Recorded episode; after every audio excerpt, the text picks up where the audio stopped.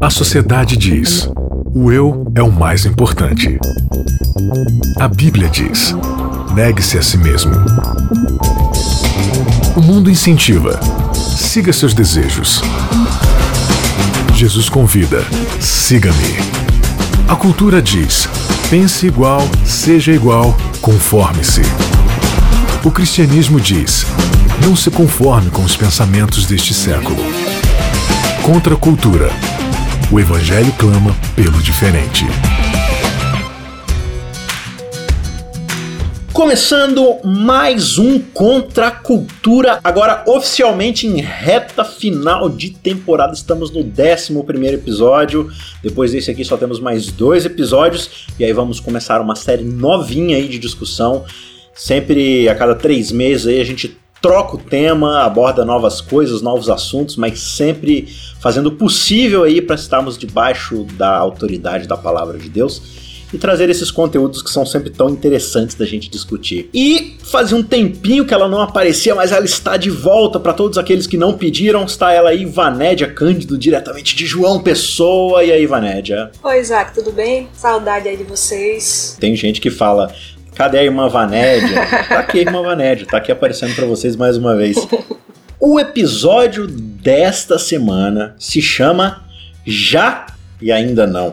Me lembra um pouco o Hobbit, né? Lá e de volta outra vez. É quase é. isso. É já e ainda não. Algo que já é, mas ainda não é. O que, que é isso? Uma pegadinha? É uma charada? É o que, Vanédia, isso daí? Basicamente, aquilo que o reino é. Tem o reino já conosco, mas ainda não em sua plenitude. E aí você vai ver essa tensão ao longo de toda a Bíblia, né? Você tem Paulo dizendo que já somos perfeitos, mas ainda não alcançou a perfeição. Você vê em vários momentos Jesus falando que o reino já está aqui, mas que o reino virá. É sempre essa tensão que nós vivemos. Já estamos salvos em Cristo, mas a nossa salvação ainda não foi completamente concretizada. Já estamos vivendo o céu por causa de Cristo, mas ainda não estamos lá. Então a gente fica sempre nessa, digamos, interpolação entre os céus e a terra. É o vem a nós o teu reino, né? Sim. E aí Jesus vai dizer que o reino dele já chegou, mas ao mesmo tempo a gente ainda luta, lida com os efeitos do pecado. É o que a gente vê sempre através das escrituras e é definitivo nas nossas vidas, é esse grande conflito entre o reino de Deus e o reino inimigo, né? Cristo vem e implanta seu reino nesta terra, que é aquele reino que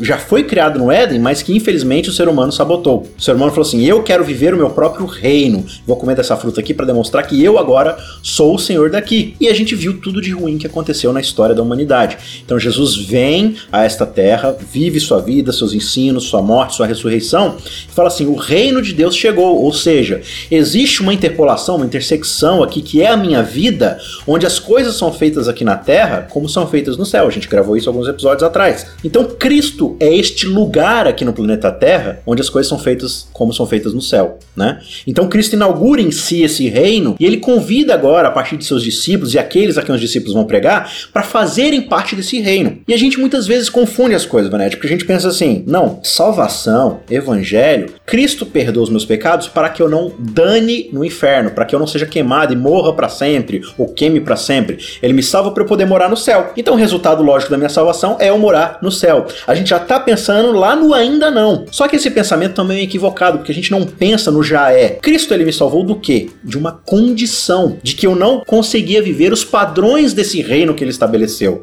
Então quando ele morre por nós e nos chama para sua família, para o seu reino, ele está falando: existe aqui esse lugar onde as coisas são feitas como são feitas no céu, e você é convidado a viver dessa forma já neste momento, embora todas as limitações que o pecado ainda, né, nos forneça, nos, nos atrapalhe e tudo mais.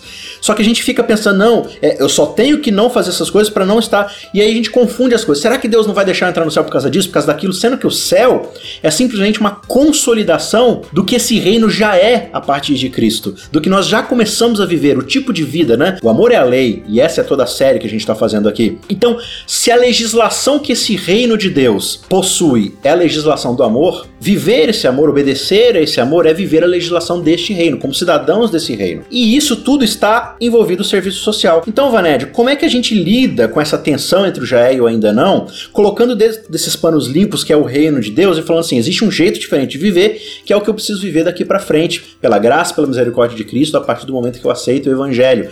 Mas também sem perder a noção de que, assim, não, tem esse lado de que, ah, o céu nunca vai chegar mesmo, Cristo não vai voltar, então o que importa é atender as necessidades das pessoas agora, ou ao mesmo tempo falar assim, não, eu preciso viver de um jeito agora para garantir que eu vou estar no céu quando Jesus voltar, né? Paulo fala em 1 Coríntios 15, né? Ele vai falando sobre a ressurreição, o pessoal lá em Corinto achava que o pessoal não ia ressuscitar mais. E aí Paulo diz, opa, que história é essa? Não, se a nossa esperança se baseia apenas nessa vida, a gente é os mais infelizes de todos os homens. Não é apenas nesta vida que a gente tem que basear nossa esperança. Na verdade, nossa esperança é futura. Isso significa então que agora eu vou viver aqui, não vou me importar com nada, eu vou jogar lixo na rua mesmo porque o, mundo vai ser queimado. Eu não vou ajudar ninguém porque Jesus vai voltar mesmo e, e Deus cuida das pessoas. E a gente sempre exclui, né? Uma coisa, né? Ou outra. A gente acha que porque a nossa esperança está está numa outra pátria. Esta pátria aqui a gente tem que fazer que bem entender, não tá nem aí. Jesus mesmo falou no Sermão do Monte, né, que o lírio nasce hoje e amanhã é lançado no fogo. Mas ele disse que nem Salomão se vestiu com toda a beleza de um lírio, que amanhã vai ser lançado no fogo, que amanhã morre. Então não é porque a perspectiva do futuro já está sobre nós que a gente vai deixar de fazer no presente aquilo que a gente tem que fazer. É, Deus cuida, Deus faz belo o lírio do campo que amanhã vai morrer. E ele faz, Jesus fala, né? Vocês não valem muito mais do que os lírios do campo. Então o ser humano não vale muito mais do que um lírio que Deus cuida e mantém belo. E a gente, e a gente não vai cuidar das pessoas aqui, cuidar do planeta, enfim,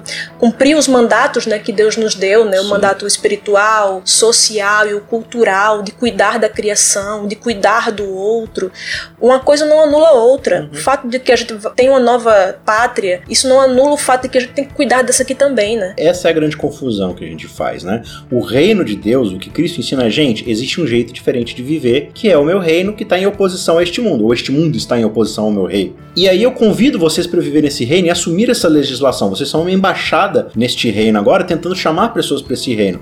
Então, quando eu olho para o outro que não faz parte desse reino e vejo o que o reino inimigo fez com ele, e eu eu sabendo que já fui uma dessas pessoas, por exemplo, e às vezes volta a ser inclusive, eu olho para ele e falo: ok, existem efeitos imediatos e necessários que eu preciso atender: fome, necessidade, frio, falta de roupa, falta de dinheiro, falta de abrigo, o cara tá preso, é uma viúva, é um órfão.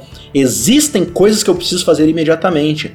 Agora, se eu olho para ele e falo assim: desde que eu faça essas coisas, eu estou pregando o evangelho, o que você está fazendo é simplesmente tratando sintomas do pecado. Agora, para você tratar de fato a doença na vida dessa pessoa, existe uma mensagem a ser dada, e esta mensagem é o Evangelho.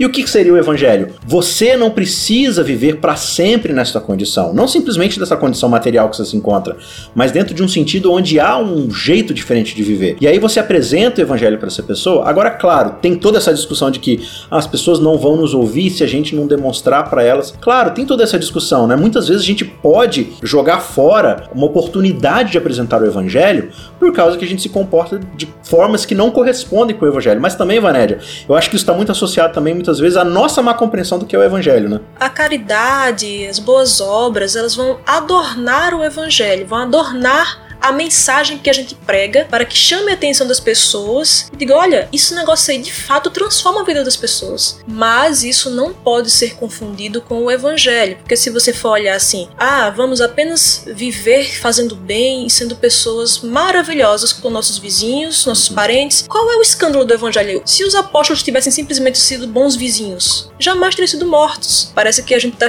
dizendo que os apóstolos foram tolos, né? Vocês foram abrir a boca e aí morreram, né? Eles foram mortos exatamente pelo conteúdo do que eles proclamavam, de dizer: olha, você é pecador, você está debaixo da ira de Deus se não se arrepender. Essa é a má notícia. Deus é santo, perfeito, e ele não tolera a maldade, e a maldade está em você. Por isso você é alvo da justa ira de Deus. A má notícia é essa, mas tem uma ótima notícia, que é o evangelho, que é o que Cristo fez. Então assim, uma coisa não anula a outra novamente. Não é porque Cristo fez tudo por mim que agora eu vou deixar de fazer algo. Pelo contrário, é porque ele me salvou que agora sim eu vou poder verdadeiramente amar. Agora sim eu vou poder verdadeiramente ter boas obras, porque ele me salvou e não e não querendo, não com o intuito, né, de que isso vai me salvar, de que isso vai salvar alguém, as minhas boas obras vão salvar as pessoas. Não, não é esse o intuito. E claro, né, quando a gente vive verdadeiramente não o evangelho, mas a legislação do reino de Deus, cujo evangelho nos trouxe até ela. Uhum, vive a luz do evangelho, né? As pessoas às quais eu vou entrar em contato, elas vão falar assim: nossa, mas por que, que o teu reino é tão diferente do meu?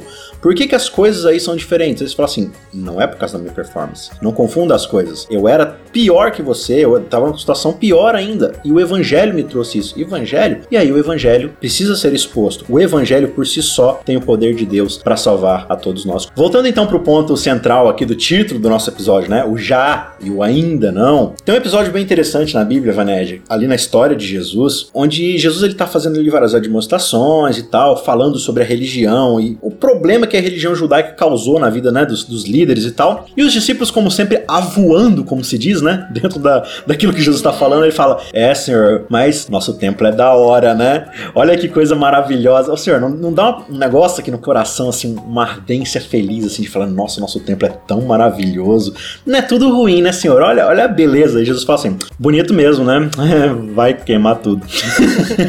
vai quebrar tudo, não vai sobrar pedra sobre pedra. E eles ficam desesperados, eles vão perguntar e aí você pode acompanhar a gente lá em Mateus 24. Os discípulos vão falar assim: Senhor, quando é que isso vai acontecer, né? É, e qual será o sinal da tua vinda e do fim dos tempos? Eu acho que eles meio que confundem as coisas, né? Claro, quando o templo acabar, com certeza o senhor já vai estar tá voltando, né? Uma construção dessa, majestosa dessa, só pode ser o fim do mundo se esse negócio aqui acabar, né? E aí Jesus vai, vai separar as coisas. Ele não, ele não faz isso de forma explícita, mas ele começa a falar de duas coisas separadas. Ele começa a falar do tempo do fim e ele começa a falar sobre os efeitos da destruição do templo. Claro que vai ter uma progressão aí desses eventos, mas então Jesus ele vai explicar para eles o que são esses sinais? O que, que Jesus vai falar para eles aqui em relação ao tempo do fim? Jesus responde as duas perguntas e ele vai dizer: Olha, vede que ninguém vos engane, porque virão muitos em meu nome dizendo: Eu sou o Cristo, e enganarão a muitos. E certamente ouvireis falar de guerras e rumores de guerras. Vede, não vos assusteis porque é necessário assim acontecer, mas ainda não é o fim. Aqui, ao que parece na, na sequência, no fluxo do texto, né, é, essas pessoas que falariam de guerras e rumores de guerras eram justamente os falsos mestres, que já haviam vários nos tempos de Cristo vários. Teve inclusive um falso mestre, a história, né? É, Flávio Josefo conta, que era um historiador judeu do primeiro século, diz que um falso mestre chamado Teudas chamou várias pessoas para o templo para se abrigarem lá quando Jerusalém foi invadida.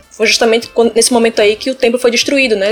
Ó, vamos se abrigar no templo, porque aqui ninguém, ninguém vai ter como destruir isso aqui. E aí realmente aconteceu como Jesus falou, né? Não ficou pedra sobre pedra, porque até as pedras do chão foram revolvidas, né? Para ver se encontravam ouro que tinha derretido do teto. De fato, foi como Jesus disse, e ele disse: olha, ainda não é o fim. Então aconteceu de fato a destruição de Jerusalém no ano 70 depois de Cristo, e não era o fim, não é para eles ficarem assombrados e ficarem alarmados como a gente fica hoje, né? A gente fica qualquer coisa que acontece, eita, teve um terremoto, é o fim. Eita, tem um falso mestre ali, é o fim. Não, não é o fim. Cuidado para que ninguém engane vocês. Quem fala isso são os falsos mestres, não o mestre Jesus, né? E ele vai dando vários sinais, assim, vai falando de várias coisas que já aconteciam na sua época: terremotos, guerras, fomes, Teve uma fome tão grande lá que Paulo teve que fazer uma coleta, né, para a fome que estava havendo em Jerusalém. Você vê isso acontecendo no livro de Atos, você vê Paulo falando isso lá em 1 Coríntios, 2 Coríntios, né? Tudo isso já acontecia na época de Jesus. E ele disse: "Olha, vai acontecer tudo isso, mas não tenham medo, não é o fim". Aí, quando você chega no verso 30 do capítulo 24, Jesus finalmente vai dizer: "Então aparecerá no céu o sinal do Filho do homem". É a primeira vez aqui que ele fala de sinal. Nenhuma dessas coisas aqui eram sinais. Eram coisas que já aconteciam aconteciam, Jesus disse: Cuidado para que ninguém engane, porque isso não é o fim. Aí aqui fala: Então verá no céu o sinal do filho do homem, nesse ponto aí que de fato vem o fim. Né? Então, qual é o sinal de verdade? O sinal é o próprio Cristo. Não é a gente ficar esperando coisas mirabolantes, olha, fomes e guerras. É a gente esperar o nosso Senhor, amar o nosso Senhor e esperá-lo. E aí, quando você vai na sequência do capítulo, ele vai comparar a sua vinda, né? Jesus vai comparar a sua vinda com é, o dilúvio, com os dias de Noé. Uhum. Porquanto, assim como nos dias anteriores ao dilúvio, comiam e bebiam, casavam e davam-se em casamento, até o dia em que Noé entrou na arca e não perceberam, senão senão quando veio o dilúvio e os levou a todos, assim será também no dia da vinda do Filho do Homem. O que, é que a gente pensa assim? Eita, o povo casava e dava-se em casamento, era orgia que eles faziam. Não, é, por exemplo, você bebeu hoje, você comeu hoje, Isaac. Sim. Você tá então, tá igual o povo do dilúvio, antes do dilúvio lá. Você se casou, Você se deu em casamento a alguém? Sim, foi esses dias. Então, pois é. Jesus está falando aqui que a gente simplesmente. Vai estar tá na rotina. Na rotina, fazendo coisas normais, comendo, bebendo, casando, se dando em casamento. Coisas normais. O povo lá do tempo do dilúvio não estava matando, traficando também, estava fazendo isso, mas aqui não é o ponto enfatizado. Estavam vivendo suas vidas como se nada fosse acontecer. Essa era a questão. Eles se casavam, mas não se casavam para glorificar a Deus, porque eles queriam fazer algo que eles não podiam fazer sozinhos, eles queriam se unir a alguém para glorificar ainda mais a Deus do que eles poderiam fazê-lo individualmente. Hum. Não. Eles não queriam trabalhar porque, olha só, com o meu trabalho eu posso servir o outro, eu posso glorificar a Deus com isso. Não. Era simplesmente para si mesmo, vivendo para si como se nada fosse acontecer. É essa a questão aqui. É essa falta de preparo que Jesus fala. Se não está preparado, não é você não ficar pensando em guerras e não ficar pensando. Não, é você viver sua vida rotineiramente como se Cristo não fosse voltar. Assim como o povo do dilúvio estava vivendo ali rotineiramente, como se o dilúvio não fosse acontecer. Antes de acontecer esse sinal do Filho do Homem, existe um evento que, na verdade, ele perpassa todo o cristianismo até a prévia desse sinal que será o Filho do Homem, que é uma constatação que Jesus vai fazer lá no verso 14. E será pregado este evangelho do reino por todo o mundo, para testemunho de todas as nações, então virá o fim. Qual é então a postura que o cristão, que, que essa pessoa que vive no reino deve ter em relação a essa coisa do já e do ainda não? Ok, essas coisas estão acontecendo, é normal, só que ao mesmo tempo elas apontam da realidade de que o mundo está quebrado. Jesus fala assim: essas coisas são necessárias acontecer. Por quê? Porque é o mundo que a gente vive, é essa situação em que a gente se encontra, só que ainda não é o fim. Tá, então como é que eu vou, vou viver em relação a essa expectativa? Aí ele vai contar a parábola da figueira. Quando né, a folhagem ali começa a brotar e tal, você sabe que os frutos estão próximos de nascer, né? Então vai ter colheita. Só que você não pega lá e pega a folhinha, né? Destaca a folhinha lá da figueira, pega uma lupa e fala assim: não, o grau de clorofila dessa folha tá em 75%, a umidade do ar tá não sei quanto e tal, tal, tal, né? Não sei o que. Então, fazendo os cálculos aqui, isso significa que aproximadamente daqui. Não, você não faz isso. É só uma noção de como as coisas estão. E é isso que Jesus está falando aqui. Então ele fala assim: ó, o necessário é você estar num constante estado de vigilância. E aí a gente acha que vigilância é o quê? É fazer vigília, né? É fazer programação de não, vamos virar a noite aqui. A gente traz notícias sensacionalistas de que o Papa tweetou não sei o que e saiu tal notícia no Jornal Nacional do plantão da Globo, não sei o que lá. E a gente faz todo o escândalo, aí essa notícia passa, esfria, não dá em nada a gente volta a viver a nossa vida normal como se nada tivesse acontecido. Só que Jesus ele está fazendo aqui uma exortação à vigilância, né? Ele fala o tempo todo, olha, portanto, vigiem, porque vocês não sabem quando vai acontecer. E aí talvez a gente se pergunte, tá, mas o que é vigiar? Se não é eu, eu ficar ali o tempo todo, ah, né? Nessa neura de que as coisas vão acontecer e tal. Ele vai contar algumas histórias aqui para explicar para os seus ouvintes, para os seus discípulos, o que, que é esse vigiar. Ele conta, por exemplo, a parábola do servo fiel e do servo mau. Quem é, pois, o servo fiel e prudente, a quem o Senhor deixou encarregado dos demais servos, para lhes dar o sustento a seu tempo. Bem-aventurado aquele servo a quem seu senhor, quando vier, achar fazendo assim. Em verdade lhes digo que lhe confiará todos os seus bens. Mas o que acontecerá se aquele servo, sendo mal, disser consigo mesmo: Meu senhor demora para vir?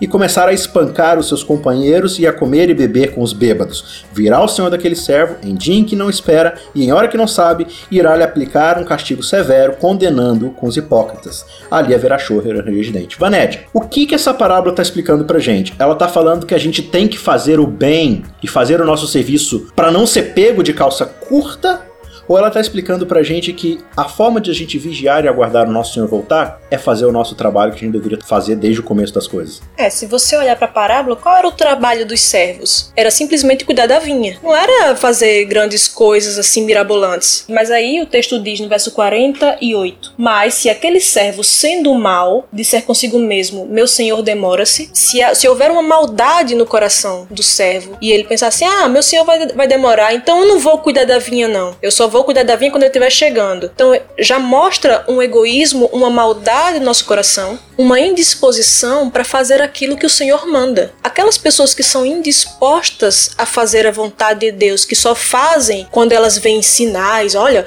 quando eu estiver vendo que Jesus vai voltar, aí eu vou fazer, eu vou obedecer, eu vou vigiar, não sei o que e tal. Essas pessoas são o servo mau, é, é, o coração é mau, o coração não foi transformado, então ela não vai ter como esperar pelo Senhor se o coração não for transformado. Essas pessoas que vivem o tempo todo esperando um sinal, um decreto, ou não sei o quê, elas não estão esperando o Senhor, elas não amam o Senhor. Elas só não querem ser pegas desprevenidas. Exatamente. É puro egoísmo. Elas querem simplesmente fugir da condenação, mas elas não querem viver a felicidade de estar com o Senhor. Cristo é que é atraente. Não deveria ser os sinais, essas coisas aí mirabolantes, mas o próprio Cristo. Uhum. Então por isso Cristo diz: olha, o sinal sou eu, viu? Vocês vão ter um monte de coisa aí dizendo que sou eu chegando, mas não é não. Não é o fim, não. Quando eu vier, eu acho que vai ser meio identificável, que vocês vão saber, porque vai ser um negocinho assim meio estrambólico, assim, sabe? Mas tomem cuidado com o coração de vocês, para que o coração de vocês esteja em expectativa, não olhando eventos, uhum. mas olhando uma pessoa. E como é que eu faço para reconhecer esse sinal quando ele acontecer? Eu preciso conhecê-lo hoje. Eu preciso distingui-lo hoje. Eu preciso saber dentro de um relacionamento com ele quem ele é, senão eu não vou reconhecer. E pior ainda, o que, que acontece na parábola seguinte, que é a famosa parábola das dez virgens?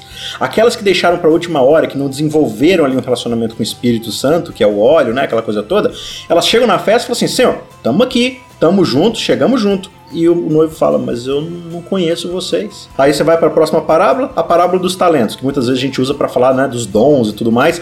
Mas aqui o contexto é o mesmo do que Jesus está explicando. Uhum. O Senhor sai e ele dá incumbências, ele dá tarefas, ele dá serviços. E nesse serviço a gente vai cada vez mais alcançando mais responsabilidades, desenvolvendo aquilo que a gente está fazendo e tudo mais. Por outro lado, também tem aquele velho servo que é um servo preguiçoso, que ele fala assim: qual que é o mínimo múltiplo comum, qual que é o básico aqui que eu preciso fazer para quando meu senhor voltar, né? Eu estar tá ali pelo menos dentro da. Porque eu sei que ele é mau, ele vai me cobrar mesmo, então é, quais são as bases aqui? O que que eu. É aquele cara que fica, né? Não, é, eu vou fazer essas coisas para ir pro inferno. É o cara que tá pensando no mínimo. Sendo que o outro tá pensando assim: o que que eu posso fazer para servir mais esse meu senhor? E o Espírito Santo vai te guiando a realizar mais coisas, né? Esse preparo aqui, dessas dez virgens, por exemplo, é sempre o, o preparo superficial, né? eu vou ficar aqui e vou, vou esperar e vou. tô nem aí. Veja que as 10 dormiram, né? Mas cinco estavam preparadas no sentido de que elas estavam de fato aguardando mesmo. Tinha ali uma reserva de óleo extra e tal. Então, assim, parece um egoísmo, né? Da, daquelas outras virgens, né? De dizer, não, não vou dar meu óleo. Mas é o, o caráter, você não tem como transferir. Não tem como transferir é, um coração bom para uma pessoa que tem um coração mau. É o preparo do coração interior. Embora eu tenha que pensar no coletivo, de pensar como eu vou ajudar meu irmão e tudo, eu não posso levá-lo para o céu céu. Quem faz isso é Cristo quando a pessoa crê e o coração dela é transformado. Meu preparo não vai servir para você e vice-versa. E por fim, Jesus conta que não exatamente uma parábola, mas talvez uma metáfora, que é a metáfora dos bodes e das ovelhas, né? Ele fala assim: naquele tempo, quando o Senhor vier, o filho do homem vier, ele vai separar alguns à sua esquerda, alguns à sua direita. E aqui ele vai repetir termos que ele já explicou um pouco antes na sua fala, né? Ele vai falar, por exemplo, vai ter muitos que vão chegar e falar assim: Senhor, em teu nome eu fiz isso, fiz isso, fiz isso, fiz isso. Eu fiz de jejum, fiz vigília, não sei o que lá, não sei o que lá. Só que esse cara tava. Ele é a referência do servo mal, do servo que tava fazendo as coisas só para não ser pego desprevenido. Mas ele não tinha o coração naquilo. É aquela pessoa que não desenvolveu esse relacionamento, né? É, ela não conhece o seu noivo, ela não conhece o seu senhor. Então Jesus vai dizer: Desculpa, eu não conheço vocês. Mas senhor, a gente fez isso, isso, isso mas vocês não estavam fazendo para mim. E aí, olha que interessante, eu acho bem curioso, Vanério, porque, tipo assim, teoricamente as pessoas com quem Cristo vai se encontrar, elas estão preparadas, certo? Mas é interessante que quando Jesus fala assim, você, você e você, de vocês é o reino de Deus qual que vai ser a reação dessas pessoas? Elas vão ser pegas na surpresa. Exato. É, é? ambos é? os grupos, ambos os grupos não sabiam, né? Eles, Senhor, mas quando é foi que a gente te viu nu e a gente te vestiu? Quando foi que a gente te viu preso e a gente foi te visitar? Os dois grupos ficaram atônitos uhum. sem saber. Não, quando foi que a gente é, viu o Senhor assim e a gente não fez? E o outro, quando foi que a gente viu o Senhor assim e a gente fez, né? Ambos ficaram sem saber. É, é, é como se eles dissessem, esse grupo à direita dissesse assim, Senhor a gente nem prestou muita atenção nesse negócio de vigiar porque a gente estava ocupado vivendo o teu reino aqui na Terra. Uhum. então a gente estava se relacionando contigo e a gente nem prestou atenção em fazer as coisas. É então, mas era justamente isso. Você estava cuidando dos meus pequeninos, como diz o tema é, geral da nossa lição desse trimestre, né? Então ele vai falar assim: Vinde benditos de meu Pai e possui por herança. Mas o que, que eles vão possuir por herança? Não é uma recompensa, ô Vaned. O que eles vão possuir por herança é o reino que está prometido. Qual reino? O que já Uhum. Mas ainda não, só que agora é. Esse ainda não está acontecendo agora. Então, se eu já estou vivendo no já é, no já, nesse reino que já foi inaugurado, o mestre vai chegar e vai falar assim: então, você vai receber por herança de forma plena aquilo que você já recebeu quando eu vim. Só que agora, de forma definitiva. Então, tudo isso que você desenvolveu a sua vida inteira, essa legislação que você já aprendeu a amar, a absorver, a cuidar do outro, a olhar para o outro, a negar o próprio eu, existe um lugar agora pleno onde tudo isso é possível para todo sempre. Você gostaria de morar nele? Ah, sim, senhor, eu venho me preparando para isso a vida inteira. Diferente de alguém que só fez porque estava achando que o céu seria uma recompensa no sentido de que agora eu vou ter uma mansão e não tenho que mais ficar lidando com essas pessoas chatas que eu não suporto. São mentalidades diferentes. É por isso que o senhor vai olhar e vai falar assim: desculpa, mas eu não conheço vocês. Vocês nunca fizeram parte do meu reino. Vocês sempre fizeram parte do outro reino. Só que agora vocês estão aqui batendo na minha porta querendo entrar também. Quando você vai lá no final do Sermão do Monte, Jesus fala: Olha, naquele dia viram muitos em meu nome dizendo: Senhor, nós não expulsamos demônios, nós não operamos muitos milagres em teu nome e tudo. Jesus vai dizer: Nunca vos conheci. É, era exatamente coisas boas né, que eram narradas ali. Ele fala: Afastável de mim, vós que praticais iniquidade, né? Exatamente. Então ele chama de iniquidade curar, expulsar demônios no nome de Cristo, quando isso não é feito com o coração em Cristo, quando isso não é feito por amor ao seu Senhor, mas por amor às coisas que o Senhor supostamente vai lhe dar. É você está querendo um local que você não vai ser feliz lá porque você não ama o governante que está lá, você não ama as leis que estão lá, você não ama o Senhor que está lá. Não faz sentido você ir para lá. Né? Se você, se o seu coração não almeja esse governo, que o governo, né, esse, o reino, né, exatamente isso, é o governo de Deus. É, não é simplesmente um lugar. É tudo que Cristo governa é o reino dele. Então, o reino dele está no meu coração, se Cristo governa o meu coração. A palavra reino é basileia, que é governo. Eu simplesmente vou para um lugar que Cristo governa, se Cristo já governar aqui, se o meu uhum. coração já for um coração transformado. É, é como se Jesus estivesse dizendo assim, né? Gente, desculpa, mas eu não tenho jurisdição no teu coração, porque aí já tem um rei. Então eu não posso ser seu governante, porque você já tem um rei. E você viveu a sua vida inteira reinando sobre sua vida, né? E eu tô aqui para governar aqueles que desejam o meu governo. É, esse é todo o propósito do meu reino. É para isso que eu inaugurei ele aí na Terra, para que vocês já começassem a aprender a viver, né? Então, o grande sentido do que Jesus está colocando aqui é nada mais do que viver no reino de Deus e vigiar para que ele volte é ter um coração amável, é ter um coração ensinável, moldável pelo evangelho. Vai ser simplesmente um coração que se manifesta em amor pelo outro. Vai além de guardar leis específicas, de fazer o mínimo para que eu possa entrar. É eu me doar como Cristo se doou, é eu ter um coração como o dele, para que eu possa amar o governo dele. Né? Uhum. Com essas palavras, a gente se despede desejando a você sempre o toque do Espírito, um coração quebrantável para que o Espírito Santo possa habitar em você e você se torne uma pessoa vigilante no amor de Cristo para com os outros, né? Para que quando ele voltar, ele possa olhar para nós e falar assim: muito bem, meu servo, né? É, foi para isso que eu te resgatei, para que você possa viver desde já essa experiência do reino, até que Cristo volte e estabeleça seu reino de uma vez por todas em toda a sua glória. A gente segue então aqui muito esperançoso de que todos possamos crescer nesse espírito, nessa boa vontade, sempre pregando o evangelho e ajudando aqueles que estão ao nosso redor. A gente se despede e aguarda você para nova discussão na semana que vem. Tchau, tchau. Tchau. Contra a cultura. O evangelho clama pelo diferente.